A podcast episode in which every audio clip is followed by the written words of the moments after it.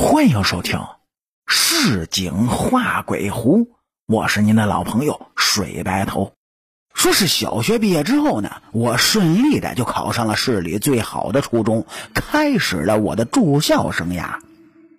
学校的占地面积很小，因为三面环山，学校旁边的小山包上密密麻麻的全是坟头。我们没事的时候就爱评论啊，说哪些坟修的比较好啊，哪些坟修的比较差强人意呢？进校之前呢，我就听说过一起该校学生跟人斗殴被打死的事件，当时啊还很轰动。进入学校之后，我更是听同学说，这个学校有一个诅咒，每年呢都会死一个人。我自然是不信的。直到初中的第一个冬天，那时候我们学校还没有实行封闭管理，大家呢都喜欢在学校的门口小摊上吃东西。这校门外有很多的小摊什么卖豆皮的、包面的、汤圆之类的小吃啊，是比比皆是。说是一个寒冷的早上，卖汤圆的那个女人提着一桶碗横穿马路的时候。不幸就被一辆大卡麻子是撞死在街头。当时在场的学生很多，这消息很快传开了。我也听说了，但因为胆子比较小，也没敢去看。只听同学说的，这死状有多么多么惨，头呢被人用衣服盖住了。好不容易克服了恐惧，去看看，哎，这尸体呢已经被运走了，只剩下一滩血和一地的碗渣。我们的宿舍靠着马路，也就是事发地点的旁边。结果我们那一个冬天都不敢把窗帘拉上来，更不敢说吃汤圆了。当时还有人说呢，我们学校的教学楼修的太像陵墓了，所以招致不幸。我很快呢升上了初二，说是某天下午，我吃了饭往回走，看到操场边上的教工宿舍前停着。一辆救护车，周围呢是挤满了看热闹的人。刚好有个同学在那儿，他告诉我，学校的电工爬上了五楼的阳台修理电路，不慎失足摔了下来。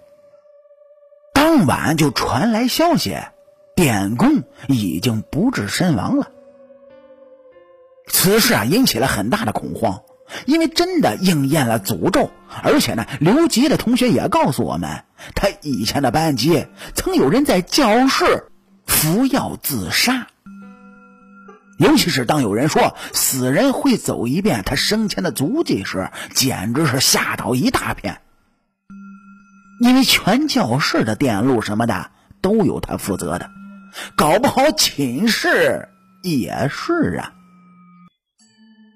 初三。就更恐怖了，说是这天晚上呢，一个一年级四班的女生，她的妈妈因为在别人家打牌，没有及时去接她，回来后就发现女儿不在呢，也没多想，以为是到同学家去了。当天晚上，附近的居民都听到“砰”的一声巨响。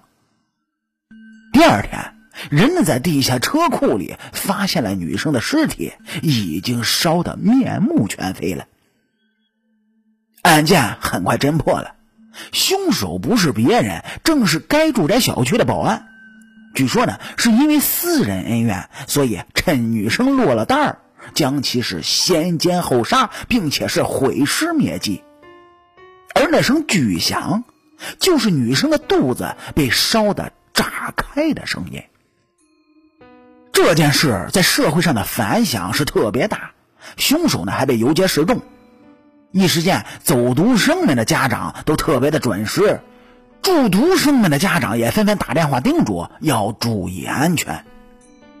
我本以为这一年就不会再死人了，但初三下学期，班主任无意间透露，初一四班又死人了。